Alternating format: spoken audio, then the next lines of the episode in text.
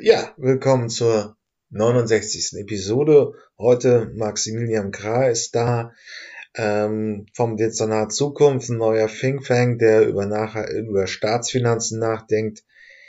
Ähm, es ging, es war großes Ökonomenkino, dreiviertel Stunde. Die Frage, ähm, ist das BIP noch wirklich tragfähig, um, um Wirtschaftsleistung zu messen? Brauchen wir nicht nachhaltige Impulse, um es zu, ähm, zu messen?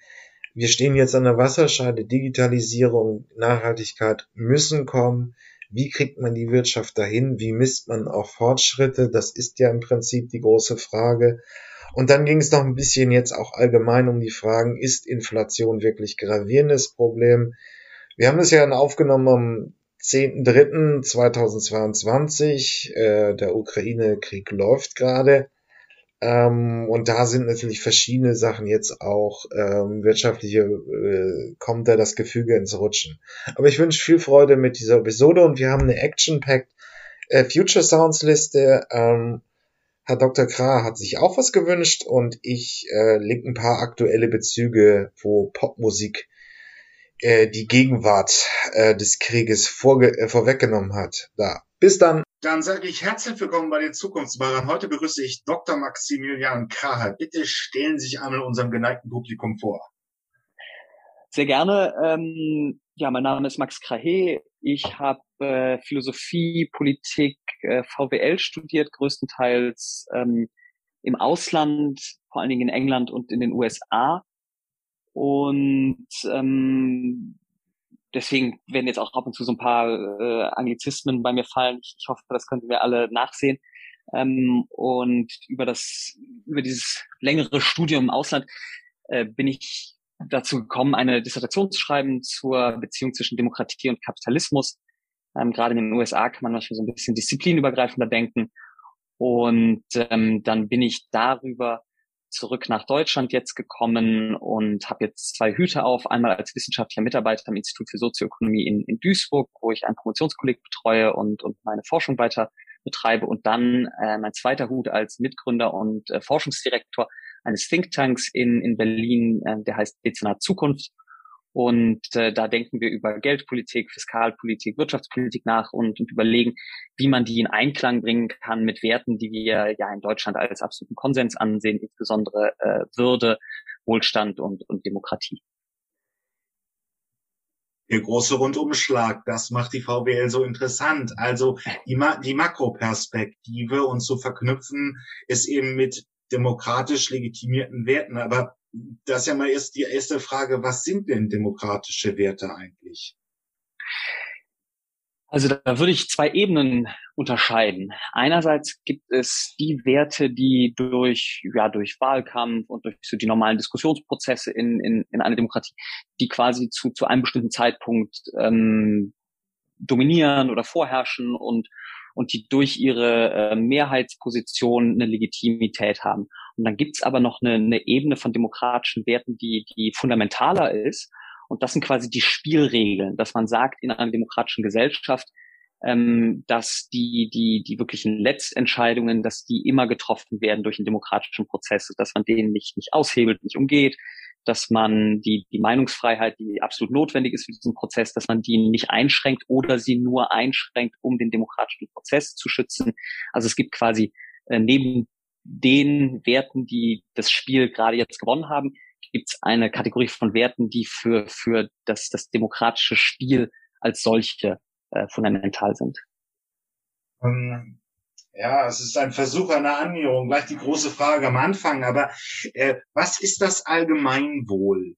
Das ist ja ein bisschen Kern die Frage, wenn man heute Fridays for Future fragt, wird, ist heute, sind sie mit massiven hm, Wirtschaftswachstumsverlusten äh, zufrieden, sofern der Klimaschutz dadurch vorankommt. Das ist bei anderen Teilen der Gesellschaft sicherlich anders. Ich sage nenne mal das wahrscheinlich das klassische CDU-Wählermilieu. Ähm, jetzt, wir nehmen dieses Interview am 10.3. auf, ist mal wieder die Frage der Sicherheit äh, und des Militärs ein großes mhm. Thema und die Frage, wie viel Militär wollen wir haben. Es sind ja gerade 100 Milliarden äh, als Sondervermögen beschlossen worden. Also, mhm.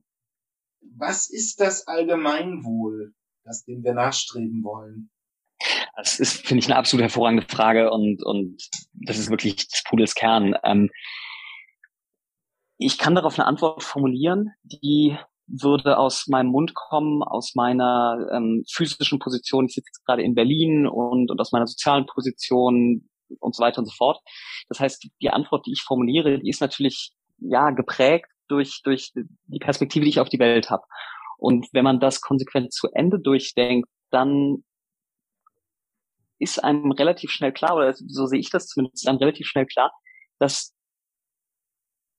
das Allgemeinwohl als solches sehr eng verbunden ist mit demokratischen Prozessen im Sinne von es, es, es gibt es gibt niemanden der der die Wahrheit gepachtet hat. Es gibt niemanden der über diese diese ähm, ja die Einzelperspektive in der man drinsteckt der über diese Einzelperspektive erhaben ist. Und deswegen ist für mich relativ klar dass dass äh, die einzige Möglichkeit so ein so ein abstraktes Konzept wie das das Gemeinwohl greifbar zu machen ist durch einen Prozess der ganz viele von diesen Einzelperspektiven miteinander in, ins Gespräch bringt und dann durch, ja, sagen wir mal, den fairsten Mechanismus, und jetzt kann man darüber reden, was genau der fairste Mechanismus ist. Ist es die Wahlentscheidung? Ist es auch mal ein Referendum? Dann gibt es ja auch Leute, die, ich sag mal, in, in der Demokratie äh, Debatte, die es ja heute auch gibt, die viel über, über äh, Losparlament und solche Sachen reden. Also es ist nicht ganz einfach zu, zu erkennen, was der feste Mechanismus ist. Aber ich glaube, man kommt nur dann zu, zu einem Verständnis, das belastbar ist vom Gemeinwohl, wenn man eben viele von diesen Einzelperspektiven fair zusammenbringt und aggregiert und, und sich dann auf etwas einigt. Aber es ist, das, da gibt es nichts, was außerhalb von diesem Prozess steht. Also da gibt es nicht die Wahrheit, die man durch irgendeinen wissenschaftlichen Prozess finden kann, sondern ähm, das muss durch einen politischen, demokratischen Prozess geschehen. Das heißt, möglichst große Teilhabe, möglichst große Partizipation, spreche ich es richtig aus, Partizipation, also die Teilhabe von möglichst großen Teilen der Gesellschaft an Entscheidungen, die das Gemeinwohl beeinflussen. Prinzipiell ja, und dann wird es aber spannend. Ich glaube, Oscar Wilde hat mal gesagt, das Problem mit dem Sozialismus ist, dass er zu viele Abende in Anspruch nimmt. Und das stimmt natürlich auf eine gewisse Art und Weise. Es gibt dieses grundsätzliche Problem, dass Partizipation einfach Zeit erfordert. Und die meisten Menschen haben ja ein sehr pralles Leben, sehr erfülltes Leben. Und wenn man jetzt von, von, von jedem Mensch erfordern würde, so äh, setzen sich mal auseinander mit der Verkehrspolitik in Ihrem äh, Landkreis und gleichzeitig mit der Gesundheitspolitik, äh, die uns ja irgendwie planetar alle berührt, also mit der globalen Gesundheitspolitik und bitte auch mit der Verteidigungspolitik. Das geht ja nicht. Das heißt, man muss gleichzeitig mit Partizipation, muss man auch irgendwie politische Arbeitsteilung denken und überlegen, okay, wie können wir das denn so hinkriegen, dass sich die Leute, die vielleicht besonders berührt sind und die besonders befähigt sind, Politik zu machen, dass die, ich sag mal, einen größeren Teil dieser politischen Aufgaben schultern, damit uns anderen den Rücken frei halten, aber gleichzeitig sollen die dann nicht einen größeren Anteil von, von, sagen wir mal, Macht bekommen, als ihnen als normaler demokratischer Bürger zusteht. Und diese beiden Sachen in Einklang zu bringen, Partizipation und, und gleich verteilte Macht auf der einen Seite und politische Arbeitsteilung, damit wir auch alle Leben haben können. Auf der anderen Seite, ja, das ist auch eine, eine, eine riesige Frage. Wir kommen nicht weiter, aber wenn wir es konkreter sind, Sie haben ja in Großbritannien studiert, äh, es mhm. war vielleicht nicht die allerbeste Idee, das Volk äh, die hochkomplexe Frage zu stellen, wollt ihr in, die, in der EU bleiben oder nicht? Und dann kam das Nein. Ähm, wie haben Sie, wie haben Sie, wie haben Sie das konkret erlebt? Also, oder waren Sie zu der Zeit noch nicht, in, nicht mehr in Großbritannien? Ähm, zu dem Zeitpunkt war ich tatsächlich in, in den USA schon. Ähm, ich erinnere mich aber sehr genau an die, die Nacht vom Brexit-Referendum. Da war ich zufällig gerade zu Hause in, in Köln und habe das mit meinem Vater zusammen am Fernseher geschaut und als dann die, die Ergebnisse per peu reinkamen, hat ein alter Studienfreund von mir, der, der in der britischen Politik arbeitet, der hat dann gesagt, ah, es war relativ früh am Abend noch, hat gesagt, ja, die Auszählung hier in Newcastle, in dem Wahlbezirk ist so, das sieht schwierig aus. Und zu dem Zeitpunkt haben auch alle Zeitungen, die Wettbüros haben alle gesagt, nee, nee, die bleiben drin. Und der hat mir geschrieben, oh, das wird heikel. Und dann, dann habe ich das also die ganze Nacht durchgeschaut und tatsächlich, ich weiß nicht mehr, um eine oder zwei Uhr war dann ziemlich klar, oh, jetzt wird wirklich so Brexit. Und ich muss sagen, also es war, war ein Schock, überhaupt keine Frage, aber ich, ich bin mir nicht sicher, dass diese Entscheidung mit einem Abstand von, sagen wir mal, 20, 30, 40 Jahren als eindeutig falsch und fehlgeleitet und sich selber in, in, in den Fuß schießen wahrgenommen werden wird. Was, was da geschehen ist, war ja eine Art Aufbäumung von ja einer einem Teil der Bevölkerung gegen gegen das politische System, der sicherlich wirtschaftlich gut abgesichert ist, aber sich nicht mehr so gesehen hat in den gesellschaftlichen Entwicklungen.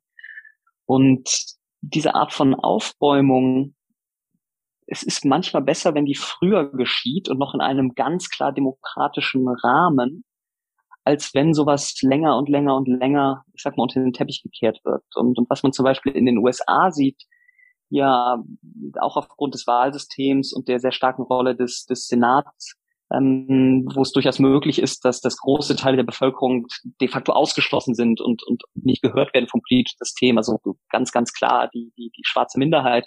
Ähm, dass das zu Situationen führen kann, die dann eine Demokratie wirklich im, im Markt bedrohen.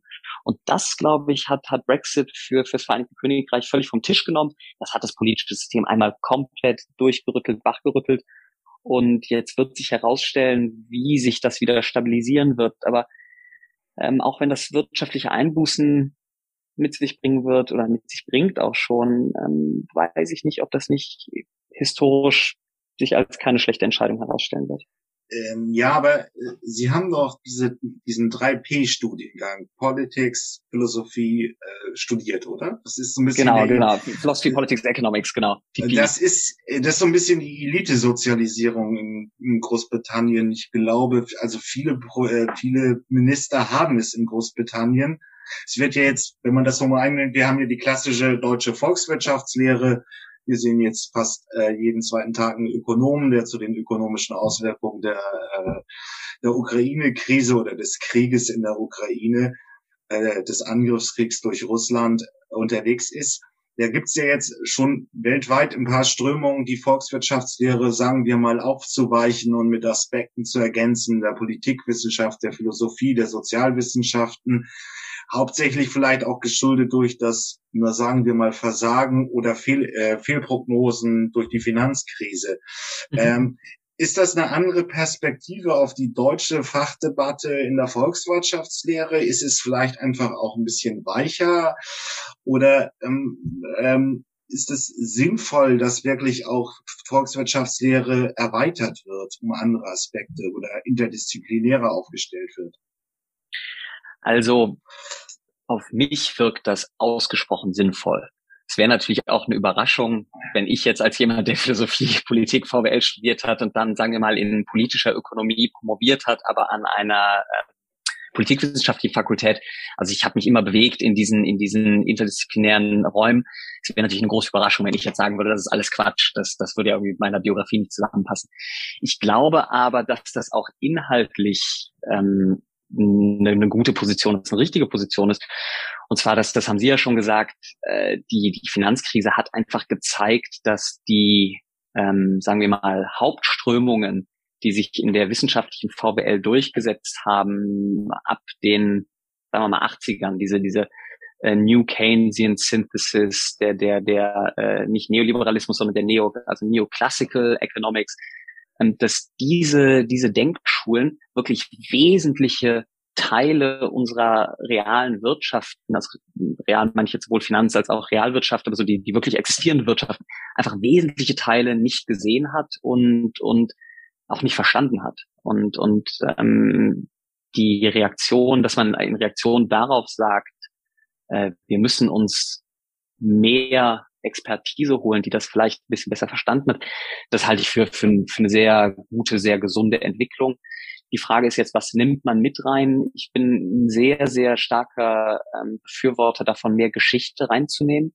Ich glaube, der, der Gang ins Konkrete, in die konkreten historischen Momente und dann, dann notwendigerweise in einzelne Märkte, in einzelne Technologien, in einzelne Staaten, in einzelne auch Finanztitel, ähm, der zwingt einen, diese, diese Mechanismen viel genauer nachzuverfolgen. Und das, glaube ich, ist wahnsinnig befruchtend, wenn man dann wieder den Schritt zurückgeht und sagt, jetzt versuchen wir mal das Ganze zu abstrahieren, in ein Modell zu bringen, das irgendwie mathematisch zu simplizieren. Aber wenn man da den Austausch hat zwischen dem konkreten historischen und dann wieder dem mathematisch abstrakten, glaube ich, macht das beides besser.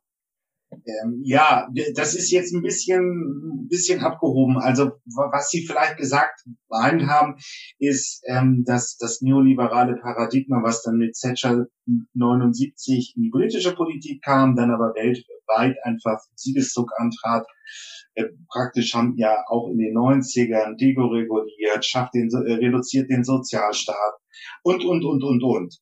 Äh, all diese Diskussionen hat es ja gegeben. Das haben Sie eher in der wissenschaftlichen Debatte gespürt. Äh, darf ich da, darf ich ja. da ganz kurz einhaken? Ja, ich weiß, ich weiß, das ist verkürzend von Medien, aber führen Sie es besser aus. Ich würde nur ganz, ich würde, äh, mir ist wichtig zu unterscheiden zwischen dem Neoliberalismus als, sagen wir mal, politische ja, Bewegung oder als politische Strömung und ähm, dem, was sich in der VWL getan hat. Das ist, das läuft unter Neoclassical, also Neoklassik und dann auch neu keynesianische Sache. Und äh, das, das ist deswegen wichtig zu unterscheiden, weil die, die wissenschaftliche Entwicklung in der VWL, also dieses Neoklassik und, und, und neo-keynesianische Strömung, die, die auch in den 80er, 90ern aufgekommen ist, die kann, die ist eigentlich viel neutraler als, als das, was dann als politisches ähm, ja, was, sich politisch durchgesetzt ist, der Neoliberalismus. Und das ist schon wichtig, die zu unterscheiden, denn zum Beispiel jemand wie, wie Paul Krugmann, den vielleicht viele ihrer, ihrer Zuhörer kennen werden, der hat ja eine große Kolumne bei den New York Times und, und sehr aktiv auf Twitter. Paul Krugmann ist sicherlich kein Neoliberaler, aber ganz, ganz klar ein, ein New Keynesian ähm, Volkswirt. Dann seien Sie frei, bitte unterscheiden Sie das. Also, ähm, um es vielleicht äh, ja einfacher zu machen, der Neoliberalismus ist etwas Politisches, das in der Politik unterwegs ist und als politisches Programm zu verstehen ist, vor allen Dingen. Und äh, Neoklassik und, und Neo-Keynesianismus sind, sind wirtschaftswissenschaftliche ähm, Strömungen und die überlappen in, in gewissen Bereichen und, und es gibt, sagen wir mal, äh, Affinitäten zwischen diesen beiden Strömungen. Aber es gibt viele, vielleicht sogar ähm, die Mehrzahl der, der Professoren, Professorinnen in der VWL, die neoklassisch unterwegs sind oder neokeynesianisch unterwegs sind, aber trotzdem nicht neoliberal politisch unterwegs sind. Also zum Beispiel in den USA würde man ganz klar sehen, wenn man jetzt eine Umfrage machen würde äh, in den VWL-Fakultäten, da würden wahrscheinlich am Ende sogar die Demokraten äh, eine, eine, eine Mehrheit holen. Ähm, und, und das auch jetzt, wo sie, wo sie wirklich ab, ab äh, sind von einem neoliberalen politischen Stil, den sie ja in den 90ern hatten. Ähm, und, und das heißt, man sieht diese Unterscheidung äh, in der Praxis auch. Ja, es, also ist es eine Sünde der Medien, das gebe ich ja zu. Ähm, man hat auf der rechten Clemens Fürst, sieht ja auch von der Optik her so ein bisschen aus, und auf der anderen Seite, äh, ähm, wie heißt er denn auch? Äh, Marcel Fratscher? Marcel Fratscher. Und ähm, das ist so eine Zuspitzung, aber im Prinzip diese die, die neoliberale Wende war mehr politisch, als dass sie wissenschaftlich fundiert war. Das kann man, würden Sie so sagen. Weil es ja. ist jetzt, es, es mehren sich ja immer mehr Stimmen, dass durch die, ähm, das ist vielleicht auch ein bisschen gucken in die Glaskugel, aber durch Corona war ja im Prinzip das Ende des Neoliberalismus erkennbar, weil ähm, wir in, in dieser Großlage, an so einer Großpandemie eigentlich nur den Staat hatten, auf den wir uns verlassen konnten. Positiveres mhm. Staatsverständnis hat sich breit gemacht, kann man auch in Deutschland sagen. Also die erste Wahl ging, ging, äh, ging an die SPD. Sie führt jetzt die Regierung, äh, die eher den starken Sozialstaat haben will. Mhm, mhm. Ähm, ja, also wir können da jetzt in verschiedene Sachen reinzoomen. Also es, es ist tatsächlich eine sehr spannende Diskussion zu verstehen, ähm, wodurch konnte der Neoliberalismus gewinnen? Wo, was war der Moment, aus dem, aus dem, sagen wir mal, der Triumph des Neoliberalismus geboren wurde. Und dann kann man diskutieren, hatte das mit, mit Forschungsentwicklungen zu tun oder hat das eher zu tun mit der Energiekrise der 70er Jahre und mit der Deindustrialisierung? Das wäre die eine Diskussion. Das andere wäre jetzt über, über unseren heutigen Moment zu sprechen. Also was, ähm, was ist noch übrig vom Neoliberalismus? Wie sieht, wie sehen vielleicht die kommenden Jahre aus? Und ja, wo wollen wir reingehen? Wie sehen die kommenden Jahre aus? Wir sind ja nicht umsonst bei den Zukunftsmachern. Okay, sehr gut, sehr gut. ähm, tja, ähm, das ist natürlich alles etwas spekulativer als die Diskussion über die 70er, aber ich bin immer noch nicht vollständig davon überzeugt, dass die Kernelemente einer neoliberalen Politik, dass die hinter uns liegen. Und zwar glaube ich, dass, dass, dass so reale Politikinstrumente wie zum Beispiel die, die Schuldenbremse, die ja in der Verfassung steht, diese, diese ähm, fest gewordenen ähm, institutionellen Merkmale, die überdauern lange oft die, die Ideenwelt, aus denen sie entstanden sind. Und man sieht zwar, dass die, die, die Ideenwelt des Neoliberalismus brüchig geworden ist, aber diese institutionelle Welt, da ist noch sehr viel von übrig. Jetzt kann ich mir durchaus vorstellen, dass äh, die letzten zwei, drei Wochen mit dem Krieg in der Ukraine, dass die vielleicht eine Zäsur einsetzen, weil ähm, eine Bedrohung von außen eins der doch relativ wenigen ähm, Ereignisse ist, die, sagen wir mal, die Grundfeste eines Staates aufrütteln und verändern können. Und ich sage mal so Sachen wie, wie Verfassungsänderungen oder, oder so grundsätzliche Änderungen in der internationalen Währungsordnung, das geschieht nicht im normalen demokratischen Prozess, da muss irgendwas passieren. Und 2008 hat nicht gereicht, um, um sagen wir, die, die grundsätzlichen Festen des, des Neoliberalismus wegzuspülen. Auch Corona sah nicht danach aus für mich, aber ich kann mir vorstellen, dass, dass die, Ukraine-Krise da ähm, längerfristige Konsequenzen haben wird. Also wir nehmen dieses Interview am 10.3. des Jahres 22 auf. Äh, der, Krieg, der Angriffskrieg der von Russland unter Putin gegen die Ukraine hat am 24. 25. angefangen wir, eigentlich war ja die Aussicht äh, im, im Spätwinter dieses Jahres, dass wir Corona überwinden und auch wieder auf ein normalen Wachstumsfeld kommen. Es ist jetzt ein bisschen die Frage ähm, und schön, ich werde den äh, äh, auch in die Shownotes dieser Episode packen von Skobel, äh, dem Wissenschaftsjournalisten der, der öffentlich-rechtlichen äh, Neoliberalismus ist so ein bisschen die Floskel geworden für alles, was man nicht mehr mag. Also auch mhm. für, die, für, die, Politik von, von, von Westerwelle, äh, für eine soziale Kälte der Nullerjahre, als wir die Harzreform äh, erlebt haben und, und, und. Ähm, was ist jetzt eigentlich, also wo, wo haben wir noch einen institutionellen Rahmen? Das war das Beispiel die Schuldenbremse. Wo gibt's denn noch Aspekte, die verankert sind und passt das nicht mehr zu den Zukunftsherausforderungen, die vor uns stehen? Weil die mhm. Digital, äh, passt, passt der Neoliberalismus noch zur Digitalisierung? Passt er eigentlich noch zur, zur nachhaltigen Transformation, die jeder haben will oder haben sollte? Ähm, hm. Ich würde vielleicht einen Schritt zurückgehen und, und noch mal ein bisschen was dazu sagen, was ich unter Neoliberalismus verstehe und mhm. dann daraus erklären, warum ich glaube, dass, ähm, dass er nicht geeignet ist für, gerade für, sagen wir mal, die Energiewende und die Dekarbonisierung. Bei der Digitalisierung bin ich mir gar nicht so sicher, ehrlich gesagt. Ähm, ich, ich finde einen Kerngedanken, den, also klar, das ist ein Schimpfwort und, und oft wird es einfach nur rumgeworfen. Aber wenn man das versucht, präzise zu verwenden, dann ähm, sehe ich da ja einen politischen und einen inhaltlichen Kerngedanken. Der inhaltliche Kerngedanke ist zu sagen, ähm, dass der Markt, die Interaktion am Markt, der Wettbewerb, äh, das Spiel der Preise, die vielen Entscheidungen, die die einzelnen Menschen da draußen treffen, dass dieser ganze Komplex ähm, eine ja eine Art Supercomputer ist, und dieser Supercomputer, wenn man ihn gut am Laufen hält, der muss gekühlt werden, der muss ab und zu repariert werden, der läuft nicht von alleine. Das ist ein großer Unterschied zwischen Neoliberalismus und dem klassischen Neoliberalismus. Der Neoliberalismus sagt, so dieser, dieser, dieser, dieser Supermechanismus, der muss äh, staatlich am Laufen gehalten werden. Aber wenn man den am Laufen hält, dann gibt er uns die bestmöglichen Ergebnisse. Und es gibt eine richtige Antwort. Das heißt, da, da, da ist ein, ein, ein tiefes Bild dahinter, das sagt, okay, es gibt eine richtige äh, Wirtschaftsstruktur und Einkommensverteilung und welche Investitionen gemacht werden und welche nicht gemacht werden, wo wird ein Flughafen gebaut, wo wird eine U-Bahn gebaut, wer kriegt welche Jobs. Es gibt quasi eine richtige Antwort und die kann gefunden werden durch diesen, diesen Supercomputer. So.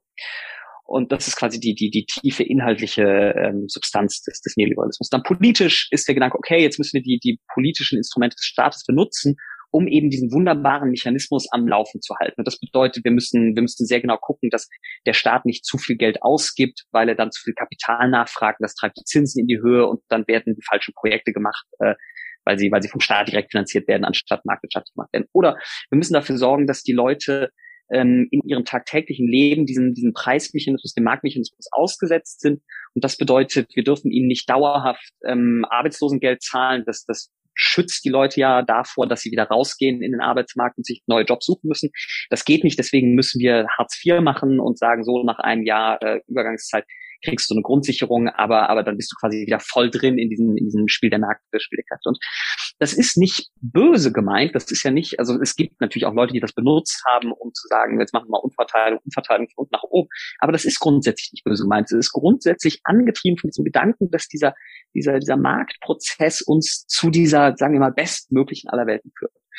Und der Grund, weswegen ich glaube, dass das ein ungeeignetes, ein schlecht geeignetes Bild ist für die Herausforderungen, die auf uns zukommen, ist, dass in, in, in Wirklichkeit gibt es halt nicht diese eine beste Lösung. Das sieht man sehr, sehr schön in der Wirtschaftsgeschichte. Es ist so, Wirtschaften können sich auf fundamental anderen, sagen wir mal, Flugbahnen entwickeln.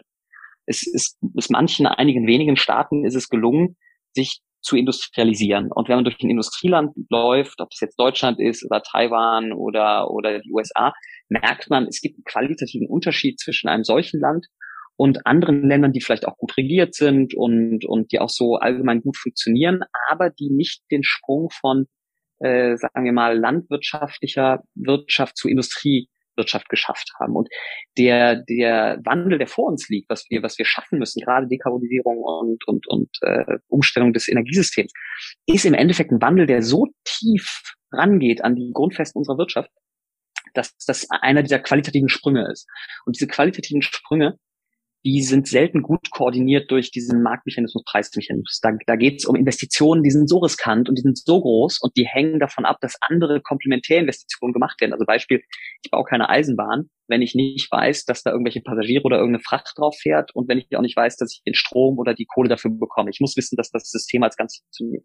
Und genauso bei jetzt den Erneuerbaren. Ich werde nicht massiv in Stromspeichertechnologien investieren, wenn ich das Gefühl habe, äh, dass der Strom knapp ist, um die Speicher zu befüllen oder dass es die Nachfrage nicht gibt, den Speicher abzurufen, mache ich nicht. Das ist viel zu teuer.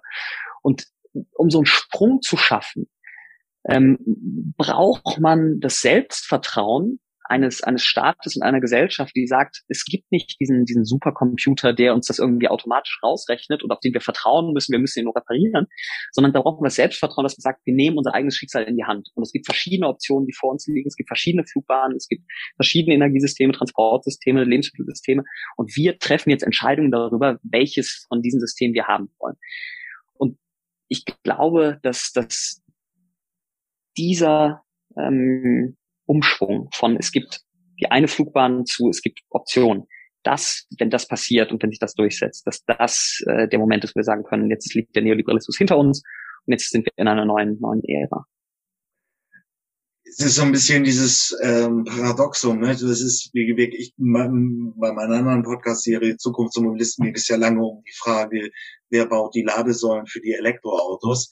Aber mhm. da sind ja nur zwei Punkte und das ist ja halt einfach das Hänger-Hinne-Ei-Problem, wenn man wirklich den, den etablierten Pfad verlassen möchte. Also raus aus der fossilen Welt, rein in die elektromobile Welt und da muss man einfach, diese Schritt äh, muss man einfach, das ist ein Sprung, das ist ein Risiko und so weiter hingehen. Aber die Frage, die sich da aufstellt, Jetzt haben Sie den Begriff Sprung gemeint. Da gibt's ja das schöne, der Sprung nach vorne von Mao. Das ist, ist das wirklich, ähm, ist das schon auch, es muss dann ja demokratisch äh, äh, ähm, verankert sein.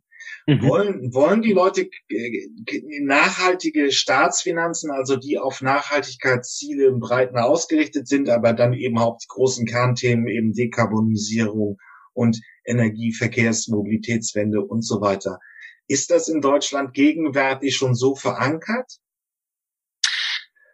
Äh, wenn es das wäre, dann wären wir, glaube ich, weiter, als wir es tatsächlich sind. Ähm, ich glaube, da schlagen eindeutig zwei Herzen in unserer Brust. Deutschland ist ja ein Land, in dem, sagen wir mal, die, die, äh, also die Partei, die Grünen, aber auch das grüne Milieu, das ist ja stärker in Deutschland als zum Beispiel in den USA oder in England, die anderen Länder, die ich am besten kenne. Und das heißt, einerseits haben wir in Deutschland ganz klar eine, eine, eine Veranlagung und auch eine politische Strömung, die das repräsentiert. Und das, das sieht man ja auch daran, dass wir die Energiewende früh angefangen haben, dass wir mit Recycling früh angefangen haben, äh, dass wir auf, auf die, die Wälder, das Waldsterben äh, früh geachtet haben, wobei dann habe ich es wieder aus dem Augen verloren, jetzt ist es gerade nicht so gut. Ähm, aber dass, dass dieses Herz schlägt eindeutig in unserer Brust und gleichzeitig haben wir BMW, VW, die IG Metall, äh, das verarbeitende Gewerbe, äh, wir fahren auch gerne mal im Flugzeug in Urlaub, fliegen im Flugzeug in Urlaub und so weiter und so fort. Und das sieht man wiederum darin, dass die Energiewende, die mit, mit wirklich raschem Tempo Anfang der, der 2010er voranging, dass sie dann politisch ausgebremst wurde als ganz, ganz, ganz bewusste Entscheidung. Oder dass ähm, Frau Merkel als Kanzlerin wiederholt in Brüssel äh, strengere Richtlinien für die Automobilindustrie ausgebremst hat, weil sie gesagt hat, puh, wenn ich mir anschaue, was das Produktportfolio von, von BMW ist, dann wäre das jetzt nicht so gut, wenn wir wenn wir hier äh, regulatorisch äh, irgendwie die Motoren kleiner machen. Das würde uns nicht passen. Und diese beiden Herzen schlagen in unserer Brust und, und bieten sich ein bisschen gegenseitig die, die Balance. Meine große Hoffnung ist natürlich, und darauf arbeiten wir hin mit, mit, mit, ähm, mit unserem Think Tank, ist, dass die Perspektive, die sagt, lasst uns langfristig denken, lasst uns gucken, was notwendig ist, damit auch zukünftige Generationen ein Leben in, in Würde, in Wohlstand, in, in Demokratie äh, führen können, dass diese Fraktion stärker wird und, und jeder von uns hat einen inneren Schweinehund. Ich fahre auch sehr gerne äh, in, in den Urlaub, wo es sonnig ist und, und äh, nicht nur mit dem Zug. Aber ich versuche ähm, und wir versuchen als Think Tank äh, diesen inneren Schweinehund kleiner zu machen und das langfristige Denken größer zu machen. Ja, es ist die, die Frage, aber dann, wenn wir es jetzt konkret machen, äh, müssen wir die Staats, äh, die Schuldenbremse wirklich komplett lösen? Es gibt auch sehr, also auch das wird jetzt wieder von Ihnen wahrscheinlich konterkariert werden. Die Modern äh, Monetary Theory wird von vielen Linken ins Feld gebracht. So ein bisschen ist da das Versprechen drin, dass die Staaten nicht pleite gehen können. Das ist so wissenschaftlich nicht ganz haltbar. Die Ursprungstheorie ist übrigens auch eine staatsfinanzielle Theorie, das ist keine Geldpolitik. Ähm, und es hat ja auch mal solche Elemente in Südamerika gegeben, wo man einfach die Notenpresse anwarf, aber das führt dann zu hohen Inflationsraten. Können Sie machen. Aber also wie kommen wir in so einen langfristigen Trend konkret? Was müssten wir denn jetzt, wenn wir diese sagen, wir nehmen nachhaltige Perspektive an, an ähm, muss die Schuldenbremse weg? Ähm, was müsste jetzt noch mehr passieren? Ähm,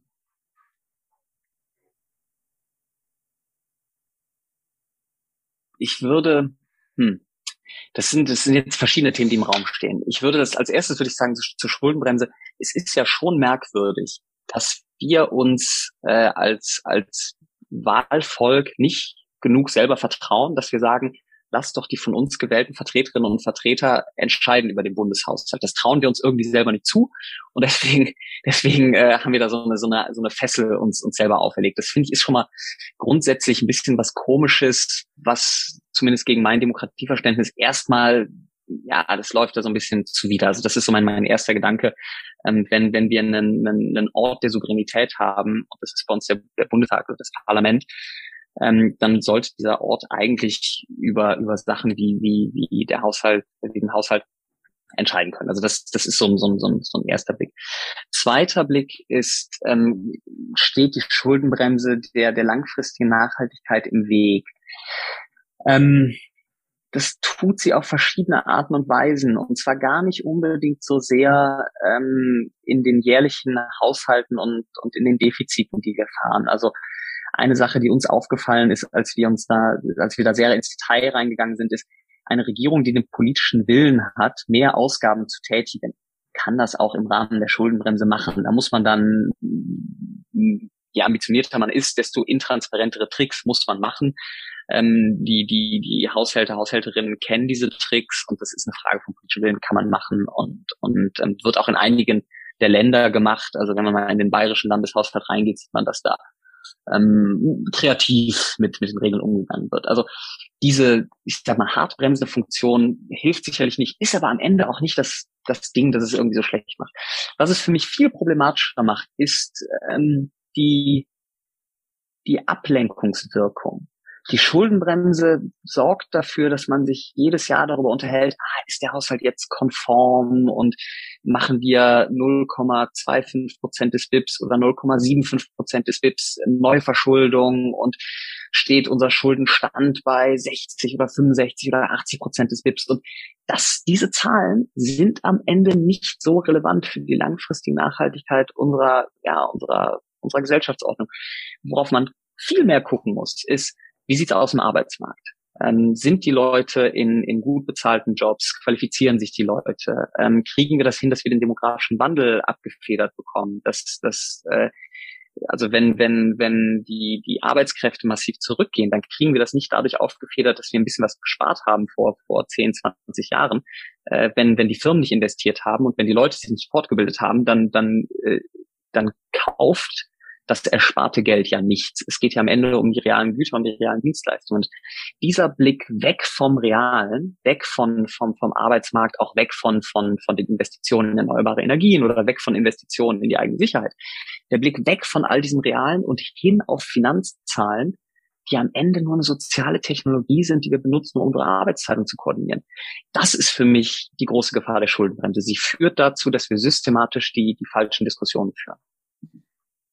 Aber da gibt es schon einen Punkt. Also, wenn Sie die Schuldenbremse auslö äh, auflösen wollen, ähm, es gibt dann diese Extrempositionen, die sagt, ja, der Staat sollte einfach dann die, die Notpresse anwerfen. Das kann er jetzt auch nur noch bedingt im europäischen Rahmen. Aber kann sich ein Staat komplett überschulden? Also es ist ja eine gewisse, äh, gewisser Sprengsatz ist ja drin in der Aussage, wir müssen ähm, weg von der Schuldenbremse.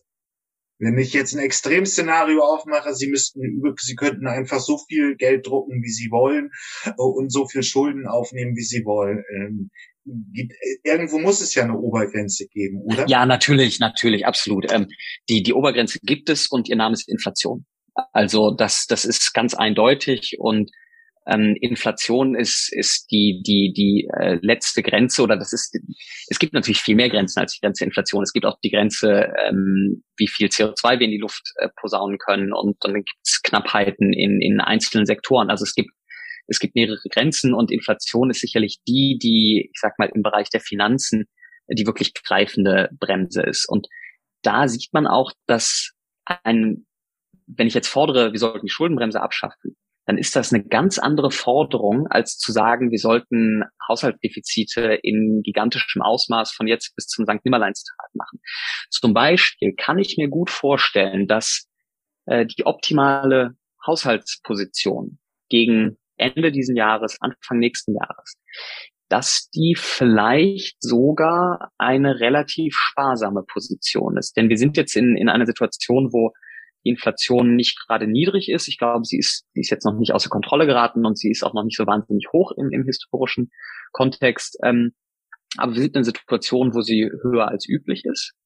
Und um zu verhindern, dass aus einer ja, Inflation, es gibt, es gibt so eine schöne Dreiklang zur Inflation, uh, the good, the bad and the ugly. Uh, the good parken wir mal kurz, aber es gibt the bad Inflation, wenn, wenn bestimmte Waren knapp geworden sind, also zum Beispiel Öl, dann wird das teurer. Das hat aber nichts zu tun mit Lohnpreisspirale oder mit galoppierender Inflation. Das ist ein einmaliger Schock, wie wenn noch Happy Hour vorbei ist dann verdoppelt sich das Bier, aber das ist nicht das Ende der Welt und da passiert dann auch in der nächsten Stunde nichts, sondern das ist so ein einmaliger Schock. Das ist quasi bad. Und dann gibt's aber die ugly Inflation. Die ugly Inflation ist, wenn sich eine Spirale entwickelt und, und das, das Pferd zu galoppieren anfängt und dann steuert man auf eine wirklich gefährliche Situation zu. Und in dieser Situation sind wir nicht. Es kann aber sein, dass vielleicht Schritte in diese Richtung am Horizont erkennbar werden gegen Ende des Jahres. Und wenn das der Fall sein sollte, dann wäre es aus meiner Perspektive deutlich besser, dass wir ein bisschen Nachfrage aus dem System rausnehmen, vielleicht auch durch höhere Steuereinnahmen, also vielleicht auch durch einen, durch einen sparsameren Haushalt, weniger Ausgaben, mehr Steuereinnahmen. Ähm, und dadurch verhindern, dass die Inflation anfängt zu, zu galoppieren. Das jetzt würde vielleicht ein, ein orthodoxerer Ökonom als ich sagen, ah, das soll man über die Geldpolitik machen. Aber da können wir jetzt eine separate Diskussion aufmachen, ob, ob, ob Geldpolitik das leisten kann und hin und her. Aber das, das, das ist nur am, am Rande. Aber, im, aber okay, nach dieser ähm, nach dieser Positionierung, dass man das auch nicht unbegrenzt machen kann. Dann ist, läuft es ja wieder auf die Diskussion des Allgemeinwohls heraus.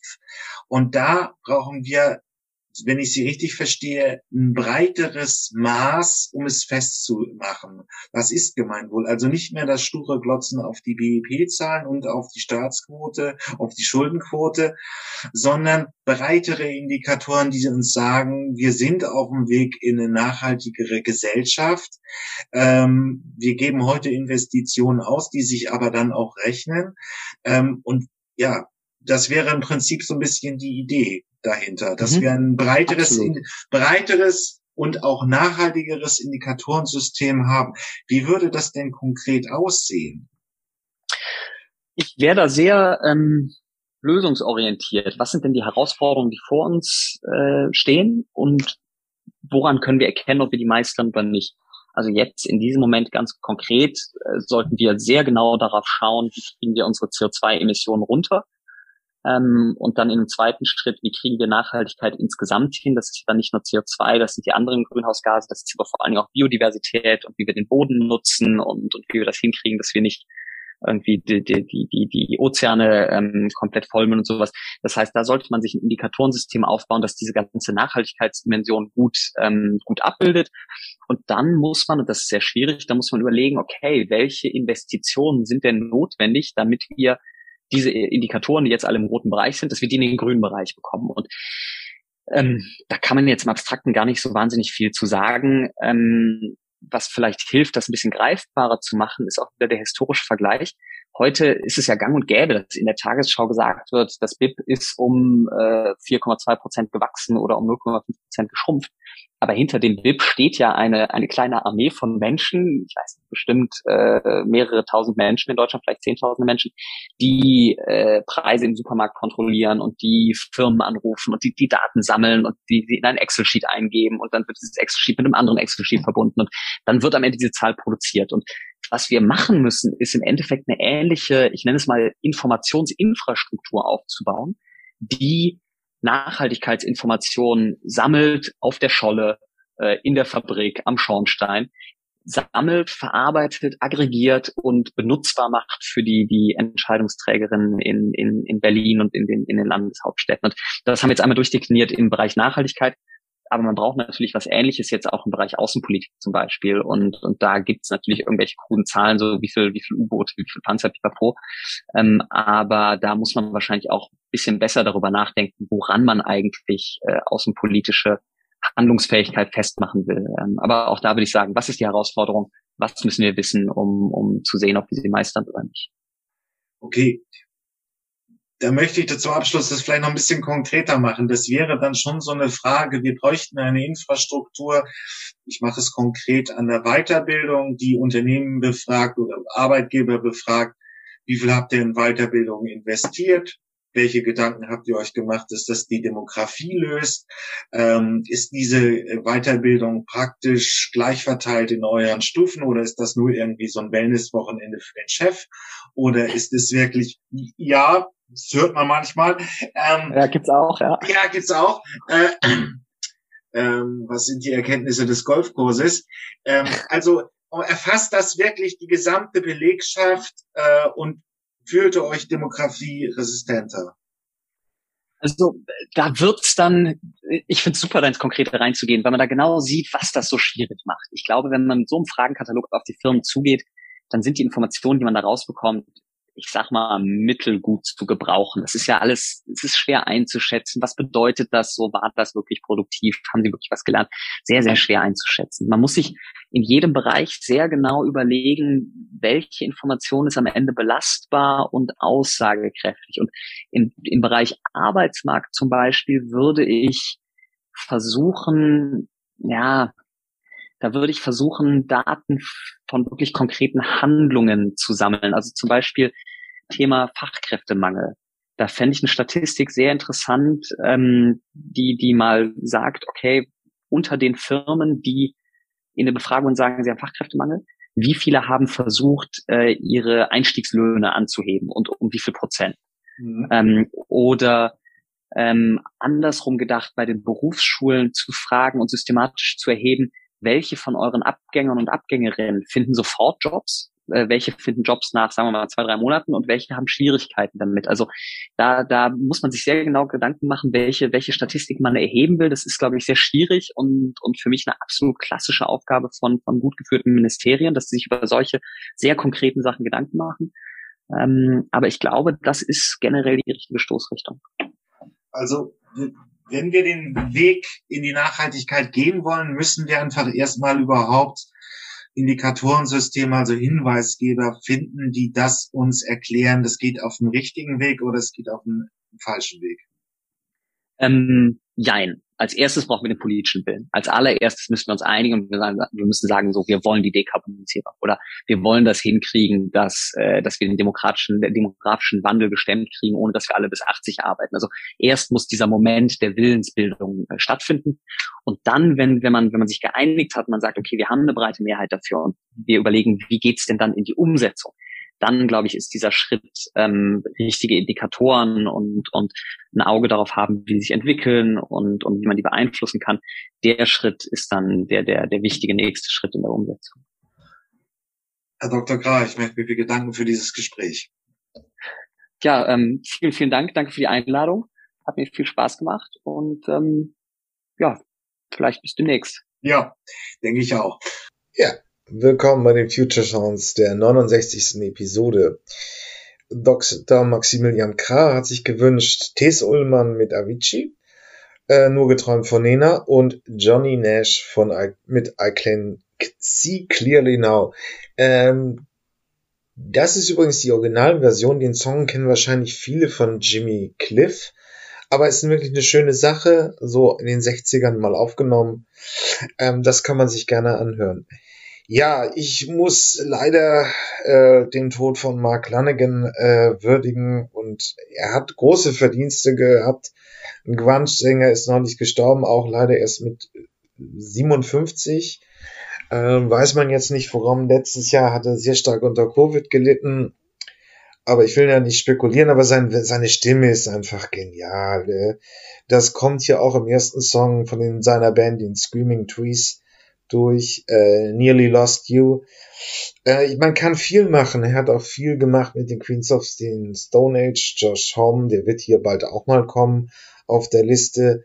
Aber ich habe ähm, und da ist wie immer die Empfehlung, hört ihn euch insgesamt an. Ähm, das sind Albumkünstler, äh, die haben auch wirklich viel gemacht. Er hat hier auch eine, ich habe nur eine Sache rausgegriffen, zusammen mit Polly Jean Harvey, Hits the City ähm, äh, um irgendwie sein Werk mal zu äh, ein bisschen darzustellen. Wirklich eine schöne Sache. Ja, traurig. Wirklich traurig. Eine schöne Stimme, ein guter Musiker ist von uns gegangen, auch zu früh. Ähm, die zweite Empfehlung hat so einen etwas aktuellen Aufhänger, ähm, weil halt die Manic Street Pictures hier kommen, aber eine Band, die ich sehr lange begleite. Und auch hier gilt, das klassische Albumkünstler, hört ihr euch insgesamt an. Aber ich habe den Song If You Tolerate This, Your Children Will Be Next. Ähm, eine sehr schöne, auch das ist halt immer das, warum hört man diese Musik, weil sie auch nach einem Jahr, jahrelang danach was gibt. Das beschreibt so diesen Mechanismus der Angstarbeit, ähm, der jetzt im Zuge der Ukraine-Kriegs mal wieder so ein Thema wird wenn wir jetzt nicht standhalten, dann werden unsere Kinder die Nächsten sein und das zieht sich so durch. Es ist, wer es Englisch versteht, es ist eine super Band, sehr links, allerdings cool links, ähm, die also diese Mechanismen der Angstarbeit, wenn wir jetzt nicht dagegen halten, werden wir die nächsten Opfer sein, beschreibt. Aber nichtsdestotrotz eigentlich auch eine super Band. Ich habe den großen Klassiker rausgenommen, Motorcycle Emptiness von ganz früher 92, 93 auch ein super Song, um Auto zu fahren. Macht es mal. Ähm, wirklich, die könnt ihr euch auch insgesamt mal hören. Ja, das war's für diese Episode. Bis demnächst. Ja, das war's mit den Zukunftsmachern diese Woche. Ähm, hat mich mir hat Spaß gemacht und wenn ihr irgendwelche Themenvorschläge, Themenideen habt oder einen Interviewpartner sucht, meldet euch einfach unter jürgen.fahrt.elektroauto.com Vergleich.org. Ähm, sonst bewertet mich gut, das wäre nett. Äh, und bis zum nächsten Mal. Tschüss.